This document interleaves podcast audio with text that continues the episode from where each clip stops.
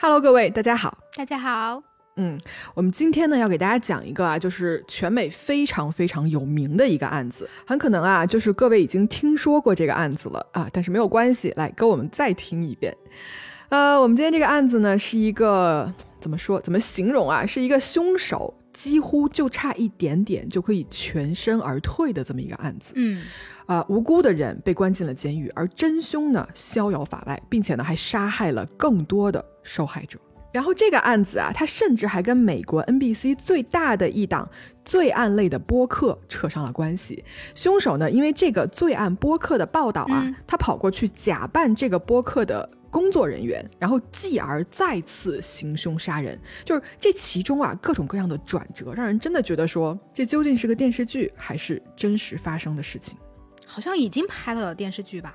嗯，这个凶手真的是怎么说呢？是我觉得黑猫这么多案子讲了这么多案子以来，里面最作的一个凶手，是不是？就是最能折腾的一个凶手，是的，最把大家都当傻子的一个凶手，对不对？嗯，好，来，我们废话不多说啊，直接进入今天的案子。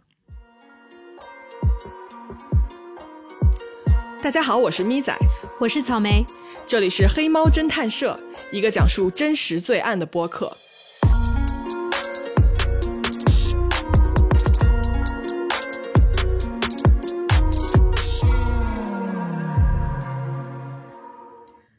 故事的一开始呢，我们先来认识一个人，这个人叫做 Bessie Farrell，他是一九六九年生人，出生在密苏里州的一个叫做 Richmond Heights 的这么一个地方。Betsy 呢是一个天生活泼，然后非常有趣的人哈。她跟家里的三个姐妹一起长大，在朋友的描述中呢，Betsy 是一个充满着活力、很真诚、非常有爱心的这么一个人。她呢会是就是经常是人群里面啊，大家都很喜欢去跟她交朋友的那么一个怎么讲对象吧啊。我看她的照片也觉得说，Betsy 的这个面相啊，就看起来一看就是很好说话的样子哦。嗯，就特别的外向，天生很有亲和力的那种感觉。对对对，而且大家都说，就是 Bessie 是一个非常啊、平时善于活跃气氛啊啊，没什么事儿就喜欢去兼职给朋友的婚礼啊、什么生日派对啊当 DJ 之类的这种性格啊，一个热场达人吧，可以这么说。Bessie 呢有两个女儿，这两个女儿分别叫做 Maria 和 Leon。哦，是单亲妈妈还是已经结婚了呀？啊，她结婚了，不过这个女儿，这两个女儿是她结婚前就生了。哦，是这样子的，她的丈夫呢叫做 Ross Faria。呃，Russ 这个人啊，他从照片上看就是那种特别美国的那种壮汉，你知道吗？就是硬汉个子高，然后很结实。呃，他如果他如果骑一个哈雷摩托车，我觉得就是非常非常符合他形象的一种画面感。嗯，对，照片我们也会放到公众号里面。嗯，是是是。然后那个照片我看的第一感觉就是描述一下，大家有没有看过那个《唐人街探案二》？嗯你看过没？嗯，你有你有没？哦，我没看。就是里面里面有个情，我觉得看过的人肯定会记得那个人。里面有个情节，就是一个那种外国壮汉，然后嗯叼着个玫瑰花跟王宝强跳舞的那个。嗯嗯对他们，他们唱舞那个跳舞的背景音是那个粉红色的回忆，怎么来的？哎，怎么怎么哼来着？来，开始你的表演。哦，对我搜一下那个那个粉红色的回忆，邓丽君的是吗？啊，我当当我不知当当当当当当当，当当哎，对对，噔噔噔噔噔噔噔噔，反正那个情节特别搞笑。然后这个这个她的她老公的这个照片，就是我马上就想到这个人，就是那种什么呢？硬汉带一点柔情的感觉。嗯嗯，好，感谢那个草莓为大家带来的当当当歌曲演唱表演啊 来来来，回来回来回来，我们接着说故事。嗯，总之呢，这个丈夫 Ross 啊，给大家印象就很不错啊，嗯所以夫妻俩呢都是社区里面比较受欢迎的人。呃，这两个人是两千年结的婚，然后到了二零一零年的时候啊，嗯就是啊、呃夫妻双方的工作也很稳定，并且呢，就是已经计划好说要买房子了，就等于说，嗯，生活还是很不错的嘛，然后对未来也是充满了这种期盼啊、期许的。嗯嗯可是呢，来年啊，也就是在二零一一年的时候，一个坏消息来到了这个家庭里面嗯，什么坏消息？，Betsy 被诊断为乳腺癌。所以这样一下呢，全家人就立刻开始进入了抗癌的这么一个战斗。呃，在家人跟朋友的支持下啊，Betsy 也是很有信心的，就就是她很努力、很积极的想去战胜这个病魔啊，去参加配合医生的治疗。嗯嗯，乳腺癌的话，如果是发现的早，其实治愈率还是很高的。是，嗯，所以这一年的三月呢，啊，夫妻俩还是按照之前的计划买下了这个新的房子，嗯然后两个人搬了进去。而与此同时呢，癌症的这个治疗啊也没有停下，虽然吧，啊，就这个病情看起来并不是特别的乐观啊。说实话，我不知道大家有没有一个 bucket list 啊，就是说你有一个人生必须想要完成的一个愿望清单，嗯。呃，反正 Betsy 他是有的，就是他想自己还尚在人世的时候去实现一些自己的愿望。其中有一条呢，就是他想去海中大海里面跟海豚一起游泳。然后这个愿望呢，家人都很支持他，就觉得说，哎，那你想做这件事情，你就去做吧。啊、家人还特地为他这个心愿呢，还定了一个游轮之旅，就满足他这个心愿。嗯嗯结果呢，在临出行的一个月之前，Betsy 呢就被查出她的癌症啊，并没有因为化疗而好起来，反而呢扩散了。他的癌细胞已经扩散到了他的肝脏，所以这个医生呢就正式的告知他说啊，就是 Bessie，就是给你留下的时间已经不多了，嗯。嗯，就是扩散了的话，确实是不太乐观。嗯是，所以 Bessie 跟家人听到这个消息呢，就怎么说呢？就剩下的一点点希望也没有了，大家其实是很难过的啊。但是 Betsy 还是一直很坚强，就她自己还鼓励身边的人说啊，没关系啊，既然没有办法了，那至少我们对吧？我们之前还约了一个那个海豚的一个什么行程啊，那我们还是一块儿去吧。嗯啊，这毕竟是我一个遗愿清单上面的事情，我还是想完成它呀。于是呢，在知道 Betsy 已经活不久的这么一个情况下呢，一家人还是共同出行去了那么一趟游轮的旅行。然后在这趟旅行里面呢，Betsy 玩的特别开心啊，也实现了跟海豚一块儿游泳的这么一个心愿。嗯，挺好的。是，就其实说到这里啊，大家已经可以看出来，Betsy 呢，她是一个非常积极，对吧？嗯她很可爱，就不会自怨自艾，不会被病魔轻易击倒的这么一个人。但是，殊不知病魔在她眼中虽然不是什么，但命运却给 Betsy 开了一个更大的玩笑。在那一年的十二月二十七号，也就是圣诞节刚刚过去两天的时候，这一天呢是一个星期二啊。然后关于这一天啊，Betsy 跟她的丈夫 Ross 都各自有各自的安排。哦，他们各自都安排了什么？嗯我们一边看啊，先是 Betsy。首先呢，这个周二她是要预约好去医院做化疗的，嗯所以呢，为了去医院方便，她前一天晚上就住在了她妈妈的家里面。第二天想说就是让她妈妈直接陪她去化疗。那么丈夫呢，这一天就周二这一天啊，他先是在家里工作到了下午的五点多，然后呢，他就出门去了一个叫做 Michael 的朋友家去玩游戏去了。在去朋友家的路上啊，他先是去一个加油站给车子加了一点油，然后呢，他去了一家便利店买了烟，再顺道啊去了另外一家店买了一些狗粮，估计他们家应该是养了一只狗。嗯最后大概晚上六点多的时候，他就到了朋友的家里面。在朋友家待了多久呢？大概待了三个小时左右。当晚的九点多，Ross 从朋友家出来，开车准备回自己家。回家的路上啊，Ross 先是去了一家当时九点多还开着门的一家餐厅啊，买了一点吃的，当他这天晚上的宵夜。嗯然后呢，在当晚差不多九点半左右，他到达了自己的家门口。他停好车，走向自己家的大门口。打开门以后呢，先是把自己刚买的那么一大袋狗粮，先是放在了啊门口靠近门的地方。然后呢，就跟我们每个人进家门一样，对吧？他先把外衣脱下来，然后挂在门口的这个挂钩上或者衣架子上面。呃，一边进行的这些动作啊，他一边喊着说啊，老婆，我回来了，然后就往屋里走，走进了、对吧自己家的这个客厅。根据记录显示啊，他进屋的时间是当晚的九点四十左右，而 Ross 的人生从这一刻开始彻底改变了。 What is the address where you need us to come? One, one, one, one thirty C-Mac. My wife killed herself. She's, she's, on the floor. Oh my God. Okay, just take a couple deep breaths for me. Russell, how long were you gone today? I, I, I left around five, I just got back. But she was at her mom's, and her friend was bringing her home, so I don't know what time she got home. Has she been depressed lately? Oh, she's got, she's got, she's got, she's got cancer. I need you to get those medications for the paramedics, okay? Uh, I think they're here on the table. What am I gonna do? 我们刚才听到的呀，是当晚九点多的时候，Ross 打的九幺幺报警电话。 在这个电话里呢，接线员问了他，就是你们家地址是什么？问了他当天晚上出去了多久，以及死者是不是最近有一些什么抑郁的情况之类的。Russ 的回答就是，他是当天晚上五点出去的，然后这会儿刚刚就打电话的时候，这会儿刚刚回来。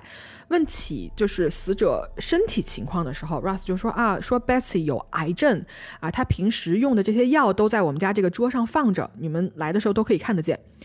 值得注意的是啊，这个电话刚接通的时候，大家可以听到吗、嗯 r u s s 哭着说说 My wife killed herself，说我妻子自杀了。同时呢，大家也能从这个语气里面可以听到啊，Russ 当时在电话里面是一个非常震惊的这么一个嗯情绪的状态的，你可以听出来这个人是崩溃的，对吧？他在电话里还说啊，What am I gonna do？什么什么的，我该怎么办啊？一看就是就真的慌了。嗯，就听起来真的特别的慌张，而且结结巴巴的。嗯虽然我不太知道是不是这个 Ross 是不是真凶啊，但是听过这么多，就是回家之后发现家人被杀的这种报警电话的录音，我觉得这一次应该是反应比较正常的。嗯，其实我觉得啊，就我们每个人听当时就回过去以上帝视角去听这么些当事人的报警电话的时候，其实我们都会有自己的判断，因为你心里总会想说，如果是我，我会怎么怎么样，或者说你会觉得说，我看的电影里面他们都演成什么样，或者我想象中你们会怎么反应。其实我觉得每一个人，你不到那个当下，你永远想象不出来到底你会是什么样的反应。所以我觉得不要去 judge 别人的反应，那觉得他是装的还是真的，对对不对？就我个人的感觉，会觉得他比较真实吧。嗯嗯嗯，是是是。嗯，他说他妻子是自杀，那到底是不是啊？呃，是这样啊，当这个急救人员啊到达现场的时候，他们也同样看到了躺在地上的 Betsy，对吧？这一具尸体。但是急救人员一看就发现说，这跟九幺幺电话里面说的完全不一样，因为 Betsy 根本就不可能是自杀的。为什么呢？很明显，Betsy 身上的伤口非常非常的多，她身上啊到处都是血，然后脖子附近啊尤其多。Betsy 的头骨哦是被扎穿了的，她的左眼也被刀刺进去，然后她的喉咙上也有伤，甚至哦，她尸体被发现的时候，她喉咙上还插着一把刀，所以。除了脖子、面部、眼睛，包括头骨这上面的伤，Betsy 的身上也是遍布着被刀刺伤的痕迹。根据法医的报告啊，Betsy 全身总共有五十五处刀伤，就非常暴力了。那这样子的伤口啊，首先我我个人的判断，我觉得它是不可能由自杀而造成的。就谁自杀把刀扎到自己眼睛里面去啊？我觉得，我觉得这个狠手没有没有几个人能对自己下得了，嗯下得，了而且五十五刀，哎，你捅自己五十五刀，我觉得一刀我就觉得我已经可以，对啊，一刀就捅的要死了。嗯，嗯，那55刀我为什么她老公会说她是自杀呢？是这样，因为 Bessy 的手腕啊也被割了，然后流了很多血。如果有一个凶手存在的话，就这个凶手看起来真的真的很想让 Bessy 就是死掉、死干净，你知道吗？因为嗯，Bessy 其实在今天晚上，就是被杀这天晚上之前。她也曾经因为得癌症的事情想不开过。你想人嘛，总会有绝望的时候，对不对？她曾经跟丈夫 Ross 说过，说她想要割腕自杀来着。所以当天晚上，当丈夫第一眼看到 Bessie 躺在地上，然后手腕上全是血，他以为 Bessie 真的这么干了，所以就是有了报警电话里面那一段话，嗯说 My wife killed herself。嗯，可以理解。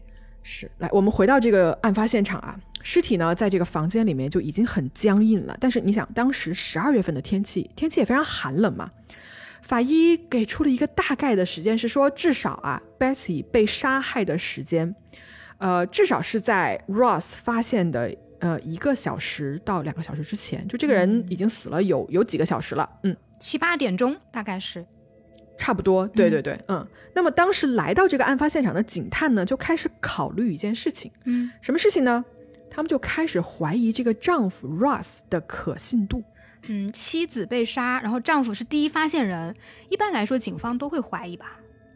啊，是，我觉得这个逻辑啊没没毛病，对吧？没问题。嗯所以他们在现场啊，这些警探在现场的时候，他们就观察嘛。根据他们眼中得到的观察，他们觉得说 Ross 这个人的情绪就不对劲。怎么不对？呃，警方说啊，说 Russ 的情绪非常的起伏不定，有时候呢就极度的平静，有时候呢又突然崩溃，就歇斯底里。我其实我我不太知道，真正面对自己挚爱的人被杀害，或者是被这种对吧，受到了很多的伤害，然后躺在你面前的时候，我不知道每个人的反应其实是怎么样子的。就没办法预这料到种一。下很平静，一下突然崩溃，我其实觉得在在我可以理解的一个范畴之内。是的，嗯，我是这么觉得的。对，那个时候没有办法去就是做正常的反应嘛，也不知道你什么是正常，什么是不正常。对，但是呢，这个起情绪起伏不定的 Ross 啊，此时呢就成为了警探们眼中一个就是非常形迹可疑的一个存在了。嗯，然后警方觉得呀，往人身上扎五十五刀这种事情，首先他不可能是抢劫，因为屋里的钱什么的没有少，而且你你抢钱，你抢完钱你就走就完了，对吧？你没有必要费这个事儿扎人家五十多刀。嗯，包括如果你不认识这个人，你也不可能扎他这么多刀，因为何必呢？没有这个必要。你如果犯罪的话，第一时间你肯定是想跑嘛。对，所以，但凡能干出这样的事儿的人，那一定是熟人作案，并且这个人非常非常的恨这个受害者，想在杀害他的过程中看着他受苦，然后看着他在痛苦中死去。那么你要问了，Betsy 生活中最亲近的人是谁呢？那第一位自然就是丈夫 Russ 了。嗯是。那警方他有找到什么证据吗？还是要讲证据吧？嗯，是是是，在搜查这个案发现场的时候啊，警方找到了一件可以证明他们对 Ross 怀疑的东西，是什么呢？是一双沾了血的男士拖鞋，然后被人为的扔到了壁橱的后面。所以，那你就问了，这双鞋是 Ross 的吗？毕竟这个屋子里面只住着他一个男人啊，对吧？嗯两个女儿就也没有别的男性了，呃，所以这就成为了警方佐证他们怀疑的一个重要的物证。于是呢，警方就把 Russ 带回了警察局，开始了啊，就是对他的一个马拉松式的这么一个审问。我呢看了一下这个审问的视频啊，监控视频，我给大家描述一下，就是在审问的过程中间，Russ 其实是肉眼可见的非常伤心的。他在整个问话的过程中啊，他一直在哭，你知道吗？就是这么大块头一个男的，一直在抽泣啊，然后在祈祷，他嘴里一直就念的说 “No, Betsy, no”，就是可能不能接受这个事实嘛。但是呢，呃，心存怀疑的这些调查人员呢，把这一切就看作是犯罪嫌疑人的一个表演。他们呢就反复问 Ross 说啊，当晚的时间线你给我们重复一下，对吧？你几点走的？你去了哪里？见了谁？你怎么证明，对吧？你有没有证人啊？或者有没有监控录像？你几点回的家啊？重复一下你发现尸体的整个过程，等等等等。然后呢，Russ 就一直反复的解释说，说我真的没有杀我的妻子，我当天呢确实是应该在 Betsy 就是去医院化疗结束了以后去接她的，但是呢我没有去，我根本就没有见到 Betsy 本人，是一个朋友开车接她回家的，这个朋友叫做 Pam，他是最后一个见到 Betsy 活着的人。最后一个见到 Betsy 的人，那这个人有嗯没有嫌疑啊？好，故事说到这里啊，我觉得你这问的很好啊，我要把镜头给大家调转一下，嗯，在 Russ 口中跟警察提出来的这个最后一个见到 Betsy 活着的人，这个 Pam，他到底是一个什么样的人呢？来，大家跟我一起来看一看。Pamela Hump，她呢出生于一九五八年，哦，那也就是说比死者要大个十几岁。嗯，是，他呢是在密苏里啊一个叫做 Delwood 的地方长大的，从小呢是在一个严格的天主教的家庭里面长大啊，有兄弟姐妹三人。Pam 呢上高中的时候啊，就不是那种特别老实的孩子哈，她呢就经常去跟社会上的人混在一起，并且呢在高中刚毕业的时候就发现说自己怀孕了啊，于是呢就只好当年跟那个孩子他爸就结了婚。呃，后来他就没有去上大学嘛，就在家里面带孩子。而这一次的婚姻呢，对他来说是维系了六年的时间。二十五岁左右的时候呢，Pam 就离婚了。再次二婚的时候啊，Pam 嫁给了一个叫做 Mark Hump 的人，他们俩呢生了一个儿子。在两千零一年的时候呢，一家人就搬回到这个密苏里啊，就定居。嗯，从这里开始呢，Pan 就在当地做过几份工作，比如说什么呢？啊，就是大楼的管理员啊之类的。后来呢，他去了一家叫做 State Farm 的一个保险公司，当了一个保险员。而就是在这个地方，这间公司里面，他认识了同样在这里工作的同事 Betsy。哦，就是他们都是卖保险的。对，没错。我要说一下，Pam 这个人，其实呢，他在十年前啊就干过保险公司的保险员这个行当了，并且呢，在当年呢，他因为这个伪造签名啊，曾经两次被不同的公司开除过。就怎么说呢？就说明这个人啊，就他的品质啊，就貌似怎么说就不怎么过硬吧，或者至少说职业操守不太行，对吧？嗯，但是呢，在这家新的公司里面，并没有人知道他的过去。同事形容说啊，Pam 是一个看起来非常有洞察力的这么一个人哦，就是他非常了解人性，非常了解啊，就是精通于这种办公室的政治。然后他在工作中呢，非常的勤奋，非常冷静啊，从来不过度的情绪化或者生气。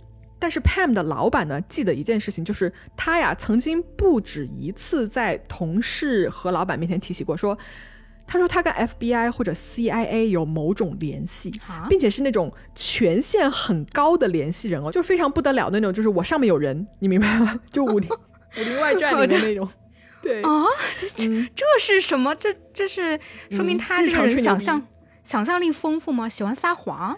嗯、就是想让别人怕他，嗯，不知道，嗯不知道为什么啊。嗯，然后呢，在 Pam 住的这个地方啊，邻里啊，对这个人的感觉就是，他平常不是一个特别安静老实的人。首先呢，他嘴特别碎，嗯喜欢在背后呢就说人坏话，搬弄是非。议论人家？对，然后呢，就常常把自己卷入一些邻里之间啊，就是没有必要卷入的这种 drama 里面去。嗯，在二零一零年的时候啊，Pam 声称他在保险公司上班的时候受伤了啊。他怎么受伤的呢？在公司被一个什么文件柜绊倒了，撞到了头。于是呢，他就声称说我的腿部、背部跟颈部都有着不可缓解的疼痛。于是，在这一年，Pam 就开始停止了他的工作，并且去申请了政府的残疾福利，就是拿着政府给的钱，过着啥也不用干的日子。嗯，这么好？是，你要加这一句吗？不加不加不加，你是不是也想过这种日子？很想，算了，不行，我们还是要努力的做打工人。剪掉那个，那不是，我不剪，我就留着那。是我本意啊。谁不想？不经意说出了真心话，是吧？来来来，回来回来回来啊！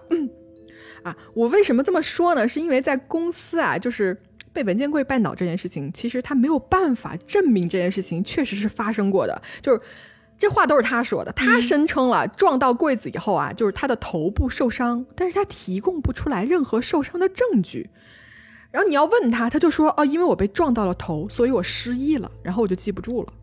他啊，失忆了，那他记得自己被绊倒，但是不记得怎么绊倒的。是的，嗯，就是这样子 一个说法。怎么拿到钱的呢？我是比较好奇。政府就随他随他这么。嗯，嗯，就他每个月要接受那种就是残疾的那种医院的检查，就比如说你说你哪儿痛，医院你要证实你这儿痛嘛。嗯，但是问题就来了，就是他的腿疼啊，看起来对他的走路一点影响都没有，甚至某一次哦，他被他被人发现，就是私底下这个人跑得相当快，你知道吗？然后他平时没事儿还去上跳舞课，嗯，那我看的好像是他跳尊吧，还是什么的。是就是跳那种节奏很快，然后很激烈的那种有氧运动的舞蹈。相当于他能够跳刘畊宏，我不我不信他的脚有病。嗯，是。哎呀，就我们说到这儿吧，就相信大家对 Pam 这个人已经差不多有一个自己的判断了，对不对？嗯，是，就是一个神神叨叨的，然后也不太正直的一个人吧。那他怎么跟 Betty 成的好朋友啊？嗯，是这样子哦，就是当 Pam 在公司啊宣称他什么残疾，对吧？被文件柜撞了以后，嗯他要离职嘛。他在这之前啊，他跟 Betsy 是一个同事的关系，但是呢，就当时这两个人并没有多亲密，就见面就是点头啊，打个招呼那种，对吧？嗯点头之交。可就在 Betsy 被查出有乳腺癌之后啊，一切就开始变得不一样了。Pam 开始主动伸出援手，给 Betsy 带来这种无微不至的关怀和帮助。他呢主动带 Betsy 去这个医院做化疗，然后花很多时间陪她聊天。就只要有 Betsy 出现的场合，你就一定能看到 Pam 就在那儿存在着。尽管啊，有时候就是 Betsy 自己都说说，哎呀，你不用一直陪着我了，对吧？就我真的没事儿，你自己你自己先忙。哎，Pam 都不，他就是要黏着你。就这俩人几乎是天天都在一起。然后呢，当这两人关系渐渐亲近起来以后呢，他们就开始会聊一些比较私人的话题嘛。嗯 Bessy 呢，就有一次啊，在他们这个聊天里面，他就透露说说啊，我呢虽然得了这个癌症，马上就要不久于世了，但是啊，我这个身后事儿呢，我还是有一些放不下。比如说什么？比如说 Bessy 曾经买了一笔价值十五万美金的人寿保险，她呢就担心说啊，在她走了以后，丈夫 Ross 对这笔钱的处理就可能会用不到刀刃上，嗯或者说用不到孩子啊，就是这种很需要钱的地方。然后他就把这个担忧去跟 Pam 说了，结果这个时候 Pam 就出来接话了，说啊，那好啊，我可以帮你啊。他怎么帮啊？嗯，于是呢，在那一年的十二月二号，Betsy 被杀的前一周、嗯 p a m 陪着 Betsy 来到了图书馆，在图书管理员的见证下啊，将 Betsy 的这个人寿保险的受益人做了一个变更，并且 Betsy 亲自在当时签上了自己的名字，表示同意。这是一个什么样的变更呢？就是 Betsy 把 Pam 变更成为了自己的保险受益人，而且是唯一的受益人。好，而这一切都是因为 Pam 跟 Betsy 承诺说：“我来帮你保管这笔钱吧，对吧？既然你不相信你丈夫，那你肯你可以相信我呀，对吧？我会好好帮你来监管监督你的丈夫，把这十五万全部都花在刀刃上。”于是 Betsy 就这么相信了 Pam，然后跟着他来到了图书馆，做了这笔人寿保险的受益人的变更。而接下来的事情大家也都知道了，就在保险变更的四天后，Betsy 在自己家里被杀了。我相信听到此处的各位啊，就其实心里已经差不多有个谱了，对不对？就像我当时啊，在上这个调查记者课的时候，老师曾经跟我们说过一句话，嗯他说：“If you want to see who's behind, follow the money。”在这个案子里面也是一样的，follow the money，跟着钱，你就可以找到背后的人。就大家都知道，人寿保险啊，这个保险金其实是在众多的谋杀案里面是一个非常重要的动机之一了。对这个 Pan 的嫌疑是非常大的，我觉得。嗯，那警方是不是也想到了这一点呢？嗯想到了，而且警方还问了 Pam 这件事情，而 Pam 他给出的解释是什么？他说：“我如果真的就图这十五万美金，我不至于去杀 Betsy。为什么呢？因为我全家，对吧？我妈、我丈夫这两个人都有着比十五万金额大得多得多的人寿保险。就我要真想要骗钱、骗保险金，我也会先下手做掉这些钱多的人。”而不会轮到 Betsy 这区区十五万的，就是以此推论，你们可以相信我，我绝对不会对 Betsy 下手。然后我听到这个，我就想说，这什么谬论？就啊，然后这警方不会信吧？No，警方一听就觉得说，哎呦，不错哦，有道理哦，所以他们就信了，哈他们觉得有道理。嗯，我想问一下，那个警方是智障吗？一不小心骂人，很有，真的很想骂他们。对呀、就嗯，就警方虽然是相信了这个奇怪的逻辑啊和这个说法，嗯但是呢，关于 Pam 在案发当天的那个行踪啊，其实警方也确实是进行了询问的。嗯而作为最后一个看到 Betsy 活着的人，Pam 给出的故事，总让人觉得呀，就哪里有些不对劲的地方。嗯，他怎么说的？嗯 Pam 的故事是这样子的：当天周二那天，Betsy 本来是约好要去医院做化疗的嘛，对吧？嗯嗯我们说过了，她前一天晚上住在了妈妈家。于是呢，Pam 呢，他在这一天就开车来到了 Betsy 的妈妈家，他主动提出想要接 Betsy 去医院。可是当他开车到了的时候啊，才得知说 Betsy 已经走了，就他跟另外一个叫做 Bobby 的好朋友，直接就这俩人一块去医院了，嗯就没有没有等他来。所以呢，扑了个空的这个 Pan 啊，就发短信给 Betsy 说：“哎，你人呢？”然后 Betsy 就回信息说：“啊，他说我今天跟 Bobby 去那个医院化疗啊，你就不用来啦，就谢谢你哦，对吧？我今天就想跟我这个好朋友，我们两个人好好聊一聊，好好叙叙旧这个样子。”Pan 看到这个说你不用来的这个短信，他就回复了说：“啊，说 OK。”嗯那大家一般在这个情况下，对吧？如果我是 Pen，我就直接回家了呀，对吧？人家都说了，你别来了，那你就该干嘛干嘛去嘛。是哎，Pen 不是，他没有放弃，而且他也并没有回家，他直接一脚油门开到了 Betsy 化疗的医院。然后正在医院做化疗的 Betsy 就看到 Pen 就来了，你知道吗？然后他也很困惑，想说，哎，这个人，这人怎么那么奇怪？但是出于情面，他也没有直接想，就没有直接说什么。于是呢，在做完化疗之后啊，Pam 就坚持说说我要开车送你回家。然后 Betsy 想说啊，那你这么坚持呢，他就同意了嘛。呃，Betsy 对吧？还有他那个一起的那个朋友 Bobby，然后就上了 Pam 的车，三个人呢就一起开车往家走。三个人，他们是回的 Betsy 的家吗？就是回去的案发现场吗？不是哦，就是 Pam 开车回了 Betsy 妈妈家啊，不是回他们那个案发现场他自己家。说实话，为什么不回自己家？我其实我不是很清楚。然后好像大家也都不是很清楚为什么这么做。我觉得可能就是临时在车上决定的，或者是说妈妈就比如说打了个电话说，哎，你要不要回家吃饭啊什么之类的哈。总之，Pam 呢送完他们这两个人回他妈妈家以后，他自己也回自己家了。就是演到这儿啊，这出戏演到这儿，不就应该已经停止了吗？对吧？是啊，Pam，你这么主动要接送别人，你也接送完了，然后这个时候呢，Betsy 也回他妈妈家了，那是不是这件事情就完成了？嗯，没有。过了一会儿，Pam 再一次开车从自己家又开回去了 Betsy 的妈妈家，说：“Betsy 啊，要不要我开车送你回去啊？就是回你跟你丈夫那个家里面。”然后想说：“姐，你真的不累吗？就这么热情，到底你是想你是想要干嘛？你知道吗？别人回不回家关你什么事情啊？都已经烦，啊我都已经听到这里，我都已经开始烦了。我也开始烦了，对。然后 Betsy 就是就他就同意了，我哇，我真的觉得 Betsy 是一个好很好，对他是一个很好说话的人。就搁我，我真的到了这点儿，我觉得有一点点骚扰了，或者是说就是不太正常的一个程度了。嗯，会觉得那个人想控制我，我就会非常非常的不爽。是。当晚七点呢，Pam 就驾驶着车辆带着 Betsy 回到了他自己家的门口。嗯根据 Pam 啊提供给警方的口供里面，他说这个时候把 Betsy 放下车的时候，他感觉到有一些许的不安，为啥？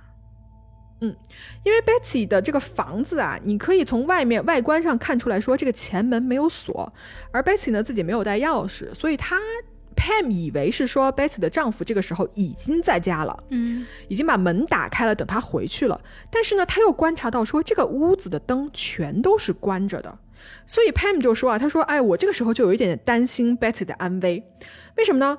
因为 Bessy 在前几天跟她说过，说今天晚上要去跟丈夫 Ross 说一些就是他们将来一个打算啊，或者是一些计划之类的事情，就比如说她正在考虑要不要搬回老家的房子去住。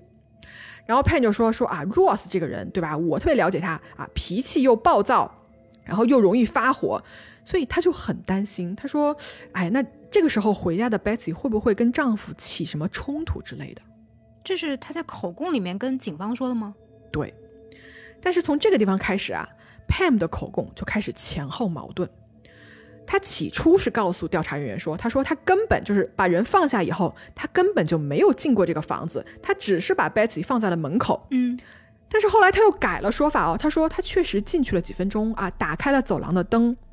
再然后他又补充一条，他说 Betsy 啊还邀请他进去看一个，就是 Ross 给他买的一个珠宝箱，然后这个珠宝箱的位置是在 Betsy 的卧室里面的，所以那你要这么说的话，Pen 至少你是走进了这个房子，并且你是到了他的卧室的，对不对？嗯然后 Pen 还声称说，在他离开 Betsy 家之前，呃，他还在他们家沙发上还坐下来过，然后 Betsy 还给了他一条毯子，说你可以好好休息一下之类的。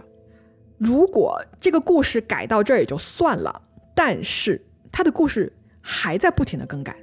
Pam 再次改口说，Betty 当晚是送他去了门口，但是他有没有坐在那个沙发上呢？他记不清了，他又失忆了。又不记得了，对，就是 那然后呢？关于之后发生的事情啊，Pam 说，他把 Betty 送回家以后，回到他自己的家之后呢，他给嗯 Betsy 打了一个电话，让他知道说啊，他安全到家了。但是后来呢，他又纠正了自己的这个说法，说等一下，这个电话我不是到家以后打的，我是在路上就打了。结果这还没完，他又改一次，他说我打这个电话的原因呢，不是为了报平安，而是因为他说我记不清回家的路了。哈？Excuse me，、他迷路了？对，就是你说别的都行，你说你迷路了就真的离谱。就你你每天跑八趟他们家，你接送他，你居然说你自己迷路，就是 我真的不知道该说些什么。对啊，那他说打电话的话，应该有时间的记录吧？是，警察查了这个 Pam 的电话记录啊，一看说这个电话确实是在七点二十七分打出去给 Betty 的，确实有这么一个电话存在哦。嗯，但是这个电话拨出去的地点是在距离 Betty 家很近的一个小镇里面。然后警方把这个记录拿出来给 Pam 看的时候呢，嗯，Pam 的口供又变了。他说：“等一下，这个电话我现在记起来了啊，我是在这个小镇上某一个岔路口打的，但是呢，Betsy 没有接，所以我就给他发了一个短信，然后他还是没有回，所以我就觉得他生我气了。哈，生什么气啊？不知道，就 Pam 说可能就担心什么 Betsy 生气自己没陪他之类，不啦不啦不啦的。嗯啊，什么鬼呀？是，然后 Pam 就说说那我就给 Betsy 的妈妈打了个电话，让他妈再给他打个电话，看看他是不是也同样不接那个电话。结果呢，Betsy 的妈妈打电话过去，Betsy 也没有接。然后这个时候 Pam 就觉得说，哦，那他可能不是针对我一个人的，对吧？可能他真的就是睡着了，不是在生我的气。于是呢，就这样他就回家上床睡觉了。就仅仅打一个电话而已，Pam 就给出了将近四个版本的说法，而且前后互相矛盾。嗯，这么看，这个人真的嫌疑非常大。一个是他口供嗯矛盾，另外一个是他也是最后一个接触死者的人。是，但是在警方的问讯过程中啊、p a m 他把话锋一转，把警方所有的注意力全部都集中到了丈夫 Ross 的身上。Pam 对警方说：“他说你们不知道吧、嗯 b e t s y 活着的时候是有多怕 Ross。他说 Ross 有酗酒的问题，还有暴力倾向。有一次啊，Ross 还对 Pam 说起哦，说如果自己的老婆死了的话，自己可以得到一笔多大的，就是一笔赔偿金啊，或者钱什么之类的。然后 Pam 继续跟警察说：“她说 Betsy 啊，活着的时候都不希望她老公成为她的这个保险受益者。就是你们自己想想吧，这说明了什么问题？我一个外人，对吧？我都可以成为她的保险受益者，但她老公却不是。这里面的利害关系，你们还看不明白吗？哎，这个有有有被唬到哦，这个逻辑。嗯，有一点点说服力。对，警察可能也会觉得，哎，有道理哦，以他们的智商。是 Pam 还提到说，Betsy 曾经有一次跟她说过说，她丈夫，呃，在某一天试图把枕头蒙在她的脸上，想憋死她。这已经是出于一个谋杀的范畴了，所以就是想说证明说 Betsy 有多么害怕丈夫 Ross 这个人。啊，那他有证据吗？对，就是他说这还有个邮件哦，就是 Betsy 曾经写过一个邮件给他，写下了这个故事，告诉他什么丈夫曾经用想用枕头捂死她这么一个故事。然后警察就说啊，好啊，那如果有这么一个邮件，那再好不过了，你给我看一眼这个邮件吧。Pam 呢，他就找啊找啊找，哎，没找着，就是哪有这封邮件指责说就是 Ross 想杀 Betsy 的这个邮件，就根本就没有。然后 Pam 呢，这个时候就突然来了一句说，哦，可能我是记错了，没有这个邮件，嗯呃，这应该就是一个 Word 文档之类的，可能就是在他电脑上吧，嗯，不是又记错了，然后他又看到嗯又，失忆了呗，对，又看到一个 Word 文档，这就瞎说啊！这警方能信吗？警方确实在 Bessy 的这个电脑上找到了这么一个 Word 文档，但是问题就来了，嗯这个 Word 文档，呃，Bessy 的电脑上没有装这个版本的 Word，哦，所以这个文件是谁放在他电脑上的不知道，但是他他他自己这个电脑是写不出来这个文件的，因为版本都不对，然后嗯，那个嗯来源就是创作者写着是未知，哦，是被改过的。嗯。嗯。哎呀，虽然呢就有很多反复修改啊和这种无法被证实的所谓故事吧。派呢还是很配合的，就跟警方提供了自己的指纹啊、DNA 啊等等等等的，并且呢大段大段的，就是向警方描述说 Ross 这个人有多么危险。然后貌似这一招啊，就真的起效了。警方呢真的觉得说 Ross 的嫌疑要比 Pam 大得多得多。我们来看一下啊，在这个时期，警方面对的是两个嫌疑人，对吧？一个是丈夫 Ross，一个是这个对吧？所谓的闺蜜 Pam。嗯，对，丈夫是案发现场的第一发现人，嗯，这个闺蜜呢是最后一个见到死者，同时还是这个死者的什么保险受益人吧？嗯，那，我觉得对于我来说，目前嫌疑比较大的应该是闺蜜，嗯，四比六吧。好的。嗯，那他们的不在场证明呢？就是那个 Betsy 遇害的时候，他们都在干什么？有没有一些证据？在丈夫的这个故事版本里啊，他每一个提供出来的时间线都可以有人帮他证明。嗯比如说，他去商店买东西有监控证明，有商店的这个小票，对吧？嗯，呃，去朋友家有朋友的证词。警方呢做了一个测试，从 Ross 呃的朋友家开车回 Ross 自己家，花了二十三分钟。这其中警方是没有包含他去那个餐厅买饭吃的那个时间的。警方呢用二十三分钟的时间完成了就是开车的路途这件事情。然后你再看 Ross 打九幺幺报警的时间，这跟他到家的时间只差九分钟。那么，如果我们说你要怀疑 Ross 杀人的话，他必须要从朋友家离开以后二十三分钟之内赶到家里，然后在这九分钟的窗口时间里面刺妻子五十五刀，然后把自己清理干净，随后去打电话报警。这不太可能吧？而且，呃，有一个地方不是说他妻子已经死了一个多小时吗？对呀、中有时间而且就是他妻子死亡的时间，他根本就不在，他就在他朋友家呀。对呀、所以我就不知道为什么警方还要测他回家的这个时间段，就难道这个这个阿利拜还还不够铁吗？就真的超铁，不能再铁了，而且有证人啊，啊好几个证人呢。嗯法医呢，在 Ross 身上也没有发现一滴血，就是在他的指甲里面也完全没有血迹或者是抓伤啊什么痕迹，皮肤的组织什么都没有。他当天穿的也是那个监控，就是商店什么监控画面里面拍到的一模一样的衣服，他没有换过衣服这么一说。嗯，而现场唯一的物证呢，就是那双男士的拖鞋啊，照片在公众号大家可以去看一下。这双拖鞋确实是沾了血的，但是呢，血全部都在这双拖鞋的侧面，就是它的底部，鞋子底下是没有血的。这说明什么呢？说明在一个屋子里面全都是血的地方，穿这双鞋走动，那你怎么可能底部沾不到血呢？这双鞋的这个血迹啊，看起来也不太对劲哦。嗯，那假如说真的是他干的，嗯他有可能穿着那种，比如说雨衣啊，或者是防护服啊，或者戴着手套来行凶的嘛，嗯所以让自己身上可以不沾血。那他既然沾不到血的话，他为什么还要留一双拖鞋呢？那双拖鞋上还沾了血。反推也不对劲啊。是，对呀、嗯。好，我们来看另外一边啊，Pam 什么情况？Pam，我们刚才已经听过了他给警方的那个故事版本，但是哦，整个故事全程，嗯他都没有不在场的证明，他没有人证明说他这个时候把 Betsy 放回了家，然后他立刻就回家了，他证明不了。嗯于是呢，警方就给双方啊都安排了测谎。首先去测谎的是 Ross，Ross 嗯的结果是测谎不通过啊，嗯，是，然后警方就觉得说，那你 Russ 你问题非常大的。嗯，其实后来啊，看律师的卷宗发现说，Ross 被拉去测谎的时候，其实是当时在案发的第二天还是第三天，就是这个时候的 Ross 已经三十二小时没有合眼了，并且被测之前是被警方连续审问了十多个小时的，哦，那是这么一个状况。那这个精神状态，他接受测谎也不太准吧？我感觉也不。太嗯不太好。对对对，嗯。那那个另外那个呢？他的测谎结果怎么样？嗯，Pam 呀，他一开始也是答应参加测谎的，但是啊，在灵药开始测的时候呢，他就突然改变主意了。Pam 让他的医生给他开了一个证明，嗯说他的头部啊曾经受过伤，然后呢，你要测这个测谎的时候呢，会有电流经过他的头部，就会影响他头部的健康，所以他就不同意测谎。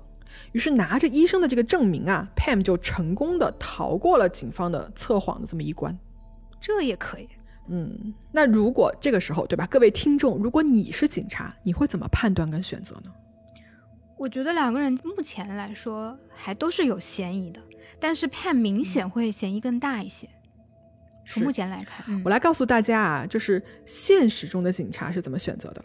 嗯负责此案的这个首席侦探啊，他认为 Pam 是无辜的。嗯就根据一份声明显示啊，通过就是以往啊无数次跟这种受害者啊、嫌疑人啊以及证人经过这种数百次的这种面谈的培训，包括经验。他说：“我看不到 Pam 有任何欺骗的迹象，我不认为 Pam 在跟我说任何不真实的事情。而与此同时呢，Ross 在有着四个证人可以帮他提供这个不在场证明的情况下，并且所有的商店的摄像头都拍摄到了他的情况下，却没有办法让警方能够相信自己。警方甚至啊还质疑他说：“为什么所有的摄像头都正好拍到了你呢？对吧？这是不是你精心排兵布阵安排好的一个局呢？对不对？”嗯，就 警方这么发问，我也是无话可说呀，对吧？然后 Ross 的这个手机信号还显示啊，Bessie 死亡的时间段他的这个手机信号是在距离案发地二十英里之外。但是警方就说了啊，你别骗人了，你是不是故意把你手机留在你朋友家那个离案发现场很远的地方，然后你自己一个人开车回来的？这个逻辑真的是 我看到这儿，我真的觉得就是欲加之罪，何患无辞了。不是？哎呀，好吧，就算他是对是有嫌疑，你不能这么强推他是一个怎么说呢？我现在觉得唯一怀疑他的地方就是他的测谎有一点点问题，这个是没有办法的啊、是你说的没错啊，就是 Ross 他提出来了要再做一次这个测谎测试，但是他就被警察给拒绝了，就不给你这个机会。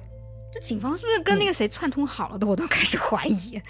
这个我也觉得警方可能是内鬼，不知道啊。就是在二零一二年一月四号的时候、嗯 r o s s 被警方正式的逮捕，并且被指控谋杀。时间呢，我们快进来到两年后，也就是二零一三年的十一月。这个时候呢，已经被关在当地监狱里面二十三个月的 Ross，终于等来了自己的审判。十一月十八号到二十一号，为期三天的审判。检方律师啊，当庭对着这个陪审团给出的故事是，他们认为当天晚上、Ross 留下了手机在朋友那里，然后呢自己驱车回家杀害了妻子 Bessie。杀完人以后，他去洗澡啊，然后穿好衣服，随后拨打九幺幺报警。陪审团怎么看呢？陪审团呢商量了四个小时，然后他们就选择相信检方这个离谱的故事，甚至啊，还有陪审团的成员告诉媒体说，他们当时做出这个决定的原因就是觉得说，Ross 的不在场证明实在是太好了，太滴水不漏了，以至于他们都觉得这是假的。这个这个故事编的我都不信哎，他们是不是看太多刑侦剧了，就觉得这种太多的反转了，反而不看证据，他们看故事不看证据，我觉得可能听到这儿，大家都已经快被气死了。真的智障。嗯哎，不管怎么说吧，就是陪审团一致做出决定，Ross 有罪。法庭宣判啊，Ross 被判一级谋杀罪和一个叫做 Armed Criminal Action，我也不知道怎么翻译啊，就武装犯罪行为吧，武装暂且这么翻译啊他，哪有武装啊？就 armed 嘛，就是有武器嘛，刀哦算是武器。哦，哦我不知道怎么界定这个这个罪名啊，嗯嗯，啊，我们先放在这儿。就这两项罪名呢，就同时成立了。然后 Ross 呢是被判终身监禁加三十年监禁，不得假释。那另一个嫌疑人呢？Pam 对吧？嗯我知道，大家肯定就要问了，对吧？与此同时，Pam 那边发生了什么呢？哎呀，说出来啊，不怕大家气死。嗯，Pam 领到了钱。他真的拿钱了？嗯，嗯是的。Betsy 死后呢，她的保险公司啊，就是跑去咨询警方的意见，嗯就说：“哎呀，你们帮我看一下这个保险受益人，对吧？Pam 有没有可疑？”警方说：“啊，没有可疑，Pam 这个人吧，值得信任。”于是呢，保险公司就把 Betsy 的人寿保险十五万美金直接打到了 Pam 的账户里面。在这个期间啊，还发生过一件事情哦，就是大家记不记得 Pam 曾经跟警方说啊，就是他那个诡辩的逻辑啊，说我自己要杀人，我还有个妈，对吧？我还有个丈夫，他们都分别有高额的保险金，就我要下手也会找这种钱拿得多的下手。嗯哎，果不其然，在二零一三年的十月三十号，也就是 Ross 他那个审判啊开始前的一个月，那个时候，Pam 的妈妈也死了。啊？怎么死的？事情是这样子的，那天晚上啊，Pam 去探望她的妈妈，她妈妈叫做 Shirley 啊，就是那天晚上呢，走之前，Pam 呢就交代照顾她妈妈的那个护工哦，说啊，你晚上不要给我妈做晚饭了，然后你也不要做第二天的早饭。结果第二天护工回来看的时候，发现说 Pam 的妈妈已经从这个三楼的阳台上摔下去，摔死了。嗯他是未卜先知嘛？觉得他妈不要吃饭了。有可能吧，对吧？或者是他的计划的一部分嘛。嗯在尸检结果里面显示啊，就是 Shirley 的这个血液里面发现了正常剂量八倍的这个镇静剂，而他摔下的这个阳台啊，呃，有两根铝制的这个阳台的栏杆坏了，嗯但这个坏的吧就很蹊跷，为什么呢？就大家一大家挪步去公众号文章里面看一眼这个照片啊，我觉得它这个栏杆吧，要么就是暴力，或者是就是很大的很大的速度去冲撞才可以坏成这个样子，要么就是有人人为的卸掉的。总之，它不是一个自然损毁的这么一个状态，因为你跟我说一个八十多岁、快九十岁的老太太，在吃了高剂量的安眠药以后，用暴力去拆卸栏杆，阳台的栏杆，然后去自杀。说实话，这一系列逻辑我觉得是不通的。嗯嗯，这中间就是有哪儿不对劲。然后呢，警方确实也是介入了调查，他们采访了几个就是老太太的几个儿子，然后周边的人。嗯警方得出的结论是，Pam 的妈妈就是她的这个死亡呢是一个偶然，是一场意外。所以 Pam 又一次领到了属于她母亲的人寿保险金，并且全身而退。哦，又是保险金。对，就说到这儿啊，就如果大家还没有被警察气得冒烟的话，我跟大家说，这个时候有人开始觉得不对劲了。谁啊？Ross 跟 Betsy 的两个女儿，他们觉得不对劲了。嗯大家记得之前说过吧？Pam 在 Betsy 活着的时候声称说，对吧？我拿到了这十五万美金啊，我一定会帮你好好保管，把这个钱呢都花到帮助你的女儿啊对什么的，就是你们你们整个家庭好好生活上面。嗯嗯但当这笔钱真的到账以后，Pam 首先他声称啊，拿了其中的十万美金。给 Betty 的两个女儿呢，建立了一个信托基金，说这钱给你们打过去了啊，嗯存起来了。另外还剩五万块钱，他干嘛了呢？嗯他说他要拿去帮一个得了癌症的朋友，把这个钱啊挪过去做善事儿。我先不说这钱你是不是真的拿去做了慈善啊，就是 Pam，你有什么资格拿着人家 Betsy 的这个人寿保险的钱去帮助一个别的人？就对啊，这不是你的钱呀！就哪怕你至少你用之前你要征求一下他家人的同意，对吧？对啊，那钱本来就是给他女儿的呀。对呀、而且你说的就正好，这十万块钱给到他女儿了吗？没有，当然没有。嗯 Pam 拿着钱给自己跟她的丈夫买了一栋新的四居室的大房子，而 Betsy 的两个女儿连一分钱都没见着。那肯定要找他麻烦了，嗯，没错，Betsy 的两个女儿呢就觉得这个事儿就不对劲嘛，那肯定不对劲啊。嗯，他们在二零一四年的时候对 Pam 就提起了诉讼，并且呢，与此同时啊，就是他们这个爸爸不是被判了一级谋杀罪嗯成立吗、r o s s 他在这个时候也开始上诉了，并且他也请了一个很厉害的律师来帮他打这个官司。这个事件到此为止，终于开始翻转了。嗯，finally，对，随着这个新律师的加入啊，警方的种种做法被律师拿到这个法庭上去展示，并且呢，对 Ross 有利的这些证人跟证据啊，再一次被带上法庭。二零一五年的二月啊，密苏里的法院将此案发回重新审理，并且经过长达一年的各种各样的这种法庭交战啊，嗯在同年的十一月七号，Ross 他的一级谋杀罪的定罪被推翻了。也就是说，从二零一二年一月被逮捕到二零一五年的十一月被释放，在坐牢坐了将近四年之后，Ross 被无罪释放了。那这属于冤假错案吧？是我记得美国对这种告的话，如果是 Rose 去告他，他可以把这个警察局甚至政府都告破产。嗯，没错。Ross 被释放之后呢，他跟律师啊在一起，就在二零一六年的时候嗯发起了对警方三名副警长的这个诉讼，状告他们啊捏造证据、无视证据、没有调查其他明显的嫌疑人等等的。法庭呢受理了这个案件哦，而且这个时候啊，风向已经开始转了，就是越来越多的人啊就开始反思说，在对这个案件的调查当中啊，对于这个 Ross 的最后的审判当中，嗯到底出了什么问题？为什么警方放着像 Pam 一样这么明显的嫌疑人不去追查，反而让一个无辜的人让他白白的蹲了四年的大牢？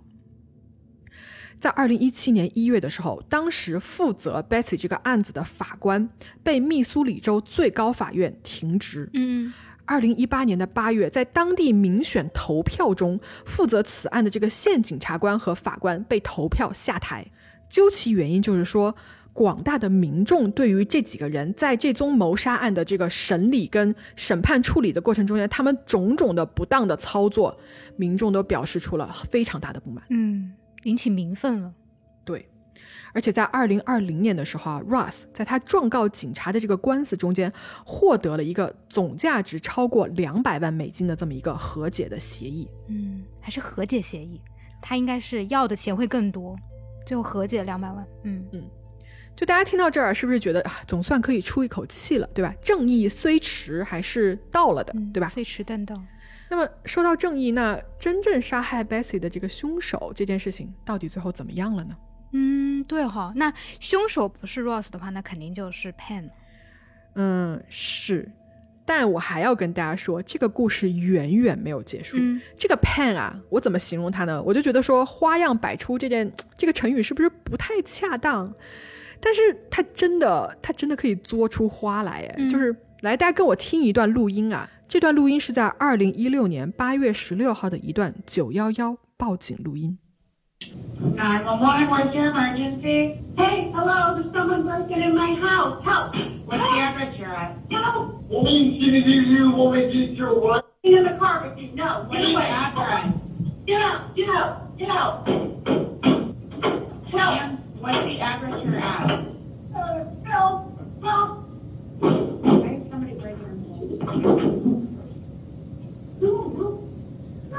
Hello? help! Help! Ma'am, can you hear me? Help! We cut the, the recording off right there because in the next second, you could hear five gunshots ring out in succession. 好，录音听到这儿呢，我跟大家说，打电话的这个人就是 Pam，Pam 本人。Pam 在电话里面在求救，嗯接线员啊就一直问说：“女士，说您的地址是哪里？” 但是 Pam 呢，他就是不说，对吧？他大家都听到了，他一直在那边喊说 “help help help”，但他那个语气啊又不是很急，你不觉得吗？就有一种我真的觉得，对，有点演，我觉得。嗯这段录音是警方在法庭上展示给公众的。然后警方说啊，这段话之后呢，他们就把这个录音切掉了。为什么呢？因为在这之后可以听到五声枪响。所以就是 Pan 遭到了袭击的这个意思吗？嗯，不是，嗯这五声枪响是怎么回事啊？Pam 真的有什么生命危险吗？来，我来带大家看啊，到底发生了什么事儿。首先，我们来看一眼这个时间节点哦，这个时候已经是二零一六年了。嗯这一年，Russ 已经出狱了，并且处在反诉警察冤假错案的这么一个官司的一个过程中了。而这个时候啊，就是广大的舆论风向已经开始变化了，很多人开始怀疑啊，Pam 他才是有着重大嫌疑的这个凶手。嗯美国全国广播公司 NBC 呢有一个老牌的一个旗舰节目啊，叫做 Dateline，呃，日更线可以这么翻译吗？嗯我我不太清楚啊。差不多。嗯有没有一个正式的中文翻译，叫做 Dateline？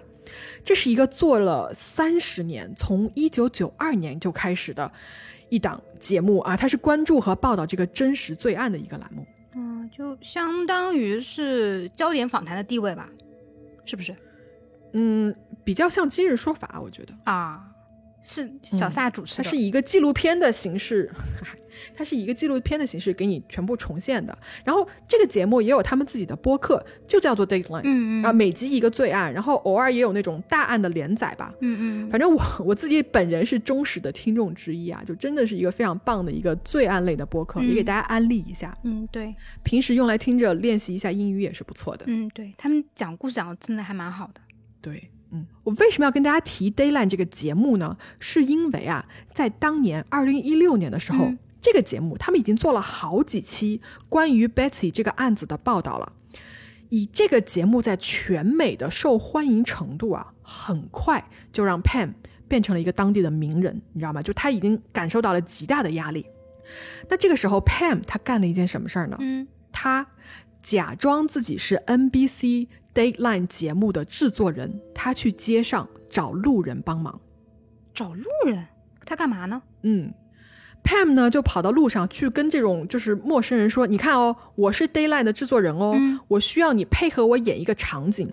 什么场景呢？就是我们节目要重新拍摄一个拨打九幺幺电话的画面，你能不能帮忙演一下？我会付给你一千美金的报酬。”好啊，这是要干嘛呀？嗯，他还真在街上找了一个女的，就说了以上的这些要求。然后这个女的呢，本来是答应了的，但是呢，在跟 Pam 回家的路上啊，这个路人就越想越不对劲。首先，如果你是 NBC 的工作人员，你怎么从来没有给我出示过你的工牌或者你的名片，对吧？嗯嗯，就第二，这么大的节目，你真的至于在路上随便去找一个随机的路人来拍摄吗？对，就怎么看都怎么不是很专业的一个样子。是的，嗯，于是呢，这个女的她就改变了主意，她就半路啊就说我不去了啊，我要回家，你放我回家。所以这个人啊，我只能说他真的很幸运，就还好他的脑子转得快，让他躲过了接下来即将要发生的事情。嗯到底他要干什么呀？嗯那么在这个时候啊，你听我慢慢跟你说啊、嗯 p a m 他寻找的第一个人对吧失败了，对方半途就是退出了，于是呢他就接着寻找新的目标。而第二个答应要帮他忙的人是一个叫做 Louis Gumpenberg 的这么一个年轻人。这个 Louis 呢，他是一个在2005年出过一次严重车祸的这么一个人，嗯导致啊他的脑部是严重受损的，就是他平常的行为跟说话能力也是有限的，他根本没有可以处理复杂事物的能力。这个这个人他三十三岁嘛，嗯但他的左手已经动不了了，然后腿也瘸了，平时根本就没有办法单独出门，就需要是他是需要家人一直陪伴的。如果实在是要出门的话，只敢在他们家附近散散步之类的。而就是这样一个残疾人哦，被 Pam 盯上了。他用同样的话术骗了这个叫做路易斯的男的，然后让他跟着他走。而脑部严重受损的这个路易斯啊，他肯定是想不明白这件事情是有多么可疑的，所以他就这么着被 Pam 骗了过去。那么之后发生了什么事儿呢？警方接到 Pam 的那个报警电话以后，来到了现场，走进来第一眼就觉得不对劲。Pam 家里面，首先他没有任何暴力闯入的痕迹哦，而死者路易斯这个时候他身中了五枪，已经死了，在地上躺着。他倒在了 Pam 的车库里，但他并没有进入到 Pam 的房间里面去，就没有进入到这个屋子里面。然后呢，路易斯倒在这个车库的地毯上面，他的位置将将好，有多么的正好，他正好躺在一小块的这个地毯的一个样品上面，然后他的血就丝毫不会弄脏旁边的任何东西。好，警方呢在路易斯身上发现了九百美金的这个现金钞票，然后放在一个塑料袋子里面。这个袋子里面呢还有一张写了字的纸条，上面写着什么？上面写说，如果你杀死 Pam，你就会得到更多的钱。然后这个纸条的落款是 Ross。这个表面上就是说，呃，Rose 雇凶杀人，然后还用、还让凶手在现场把自己的身份证号写下了，这对，这是一个伪造的相当不相当不高明的一个犯罪现场。嗯，是啊。嗯，那这个时候判咋说的？Pam 看到警察来了以后，就跟警察复述说发生了什么事儿嘛。嗯他说：“哎，你看这个残疾的这个人，对吧？这个年轻人啊，他拿着一把刀在我的车库里威胁我说要杀了我。然后 Pam 说啊，就在他拿着刀要捅过来的时候，对吧？他突然使出了他这个空手道技能，啊，迅速将对方手中的刀打掉，然后什么转身跑回了他的屋子里面，取回了一把枪，然后再经过了一番追赶，我也不知道他为什么要追赶，就这个人腿都是瘸的，就是潘说，出于我自我防卫的目的，我对他连开了五枪，杀死了他。追赶的话，追赶到了车库吗？还追赶，正好追赶到了那个、那个地毯那，块地毯上，那一小块地毯上，然后把人杀了。能信吗？哎呀再智障也信不了了吧？对 Pam 这一次说的话，不再有人相信了。警方呢，在调查的过程中间，首先他们找到了第一次没有被骗成功的那一位路人，那个女的，啊，是这个女的就告诉了他们整个故事，就是说啊，这个这个 Pam 啊，对吧？她假扮 NBC 这个 Dayline 这个罪案播客，啊，去街上找什么随机找人什么的这件事情。然后警方也从这个监控视频里面啊就佐证了这个路人的说法，就确实哦，Pam 就满大街找人，逢人就问，这一切都被拍下来了。另外啊，路易斯他尸体上发现的那九百块钱现金美钞是连号的。嗯，按理说哦，如果是 Ross 买凶杀人，那这个钱是不是 Ross 出的，对吧？对，但是问题就来了，第十张连号的这个钞票在 Pam 的梳妆台上出现了。你可以想象说，他取了一千块钱，全是连号的，他把九张给了放在了这个人身上，这个尸体身上，然后还有一张连号的还在他梳妆台上放着呢。我想问，有这么巧吗？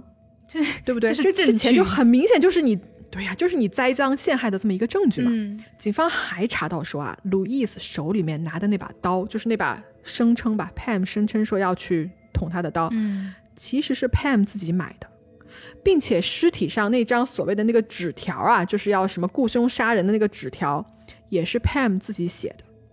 这证据真的是铁证如山了，真的逃不掉的。嗯，而且大家记得吧，路易斯对吧？我们刚才也说了，在他倒下的时候，正好就倒在那一小块地毯的样品上面了。为什么？嗯，警方怀疑说啊，这一小块地毯是为了 Pam 他在杀人的时候不让路易斯的血迹沾到他们家别的地方的，就是在这个关头，Pam 关心的是他们家地面会不会被血弄脏，而不是杀害一个手无寸铁的、脑部有被严重损害过的这么一个无辜的路人，嗯一个残疾人。嗯而如果你要问 Pam 这么做的目的是什么，目的很明显，就是嫁祸 Ross，转移公众对自己的怀疑和注意力，再一次把脏水啊就泼到这个 Ross 的身上。而为了做到这一切，他不惜再次杀人。嗯，就是那种传统的，你撒了一个谎，你就需要用另外一个谎来圆它。是做了一个坏事，就会更做更多的坏事。而且我觉得是之前那些智障的警察给了他勇气，让他相信是随便编一个这种这种完全没有逻辑的东西都可以骗过警察，所以他才会做出后面这对件事情。嗯，对，贼贼自信，我觉得他。对，但是呢，这一次啊，警方不会再放过 Pam 了。二零一六年的八月二十三号，Pam 被捕了，嗯并且被控一级谋杀。警方把 Pan 啊带去这个审讯室的时候呢，在等待律师的时候，我给大家看一个截图啊，或者看看我们能不能抓一个动图下来，放在这个公众号里面啊。就这个图上，你可以看出来，Pan 他一个人，当他一个人被留在这个审讯室的时候呢，他不断的用手啊去摸自己的脖子，他在干什么呢？嗯，他在找自己的颈动脉。哦，随后啊，他拿起桌上啊放在那儿的一支笔，就去了卫生间。在卫生间里面，他尝试用笔去扎穿自己的脖子，扎穿自己的这个颈动脉来自杀。真真的真的是个狠人。对自己这么狠啊！嗯，但是企图在警察局自杀的 Pam 啊，最后还是被救回来了。他在警察局拍的那种犯人那个头像照片的时候，大家都可以看得出来，他的脖子上是贴着厚厚的纱布的。嗯 Pam 呢，在受审期间啊，他的保释金被定为两百万美金。然后他在二零一七年出庭的时候啊，他首先是不认罪的，但是呢，后来在种种的铁证面前啊，他对审判中的指控呢就不再提出任何的异议了，并且呢接受认罪。但他认罪的就有一个条件，就是你们不能判我死刑。于是，在二零一九年的八月，Pam 被判终身监禁且不得假释。嗯，这个时候是数罪并罚吗？还是就只判了一个呀？呃，不是数罪并罚，他被判的是杀害那个小伙子那个路易斯。哦，就判了一个。对对，就判了一个。那么我们前面不是提到了 Bessie 的对吧？这个谋杀案，包括 Pam 他妈妈的这个神秘坠楼死亡，又是怎么一回事呢？嗯我跟大家更新一下这个进展吧。Bessie 的这个案子啊，在二零二一年的时候，警方决定对这个案子以及对 Pam 的这个嫌疑开始重新的调查，并且呢，他们追溯 Pam 一级谋杀以及武力犯罪的罪名。嗯，哦，所以这个案子还是正在进行中的一个状态。嗯，是是是，就如果有 update 的话，我们会跟大家进一步跟进这个案子的。另外啊，在二零二二年的时候啊，也就是今年的三月份啊，NBC 呢推出了六集的电视连续剧，叫做《The Thing About Pam》，中文翻译名可以叫做是潘的谋杀计划，或者叫做呃关于帕姆的那些事儿。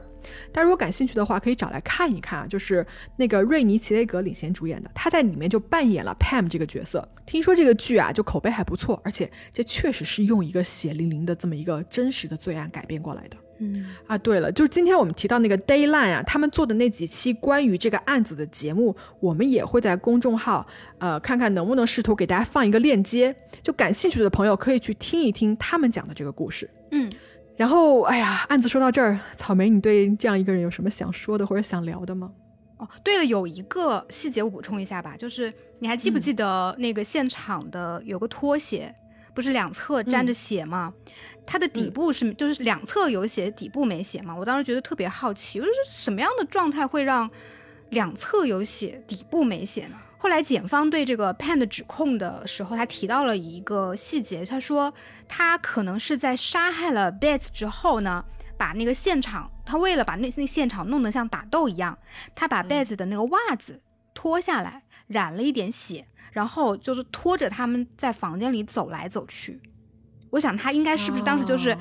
用那个这双鞋脱的，穿着这双拖穿着拖鞋，然后把那个袜子就是白的一一方踩在上面，然后染血的一方踩在下面，然后就把那个血迹弄得到处都是。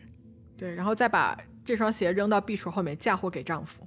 对，我就我天呐，我这想到时候我的头皮发麻，这个女人太冷血了吧？嗯，为就是为了钱吗？为了钱，对，而且你觉不觉得她就是才从认识这个女人的开始，她就已经丑化这个事情了？就是对他知道他得了，他知道他得了那个乳腺癌了之后得癌症之后，他就开始策划这个事情。对，就是之前的那一切全都是他演的。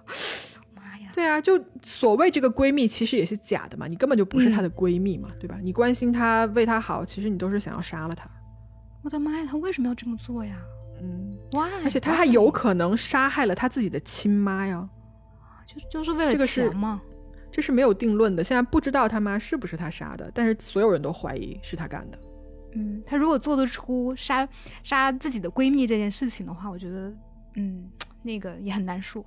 他杀那小伙子不也是很冷血嘛，对吧？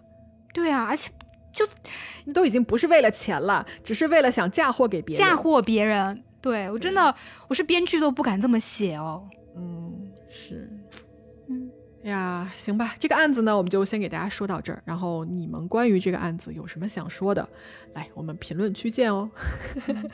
我觉得评论区这次最常见的肯定就是警察智障，没有，评论区肯定大型的，就是我要气死了什么什么的这种画面。对，真的，我我真的是看这个过程中，我想这警察怎么想的呀？为什么？草莓草莓录这一期的时候一直在挠头，我气死了，疯狂挠头。嗯，好吧，那今天我们就讲到这儿啦。好呀，那我们今天的节目呢就到这儿了，那我们下期再见哦，各位，拜拜。嗯，拜拜。